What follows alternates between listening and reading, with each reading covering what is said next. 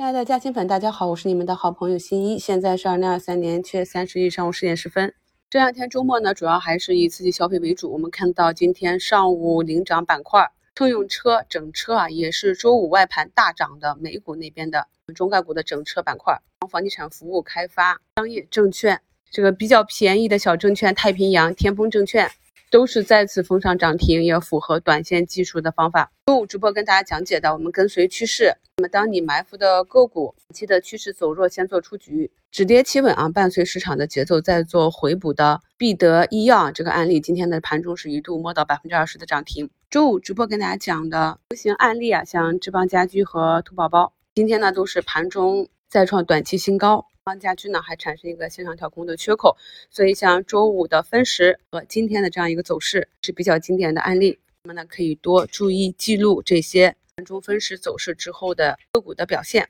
目前呢，在大盘高开的情况下啊，半导体、数字经济这板块今天早盘的时候明显的低开，目前呢也是慢慢的修复，所以在市场正向向上的行情中。大部分的个股都会跟随市场，说呢有强有弱，所以希望经历了近期的行情，朋友们也越来越深刻的理解到周期和趋势的力量。那么今天有一个板块，苗板块是一个整体的低开，像万泰生物呢，目前还有一个小的线下调空的缺口，这个呢大概是由于赛伦生物突发利空给带下来的。是如果个股的基本面和行业的成长逻辑不变的话，嗯，这种。上升趋势中突然的回踩呢，都是比较不错的低吸滚动的机会。我们平时看到多头上涨个股趋势突然的低开，去翻一翻，看看是不是有什么实质性的利空新闻出来。如果没有的话呢，那就依旧按照自己的节奏去操作。目前创新药这里啊，康龙化成已经上涨了八个点啊，药明生物也是上涨了六个点，都是出现了向下跳空的缺口，放量大涨，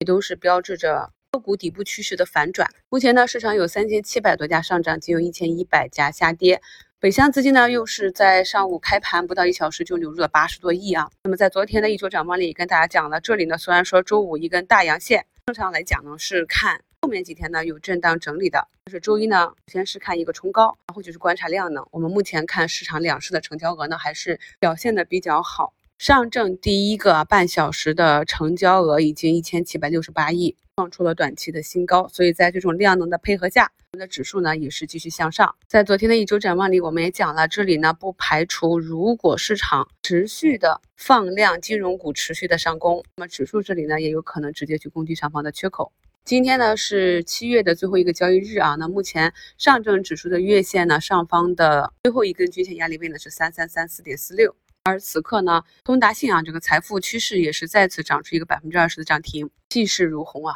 我们呢还是维系啊，昨天给大家更新的一周展望的标题，掌握板块的周期，关注底部反转的这些信号，市场三浪开启，五谷丰登，祝大家交易顺利，我们收评再聊。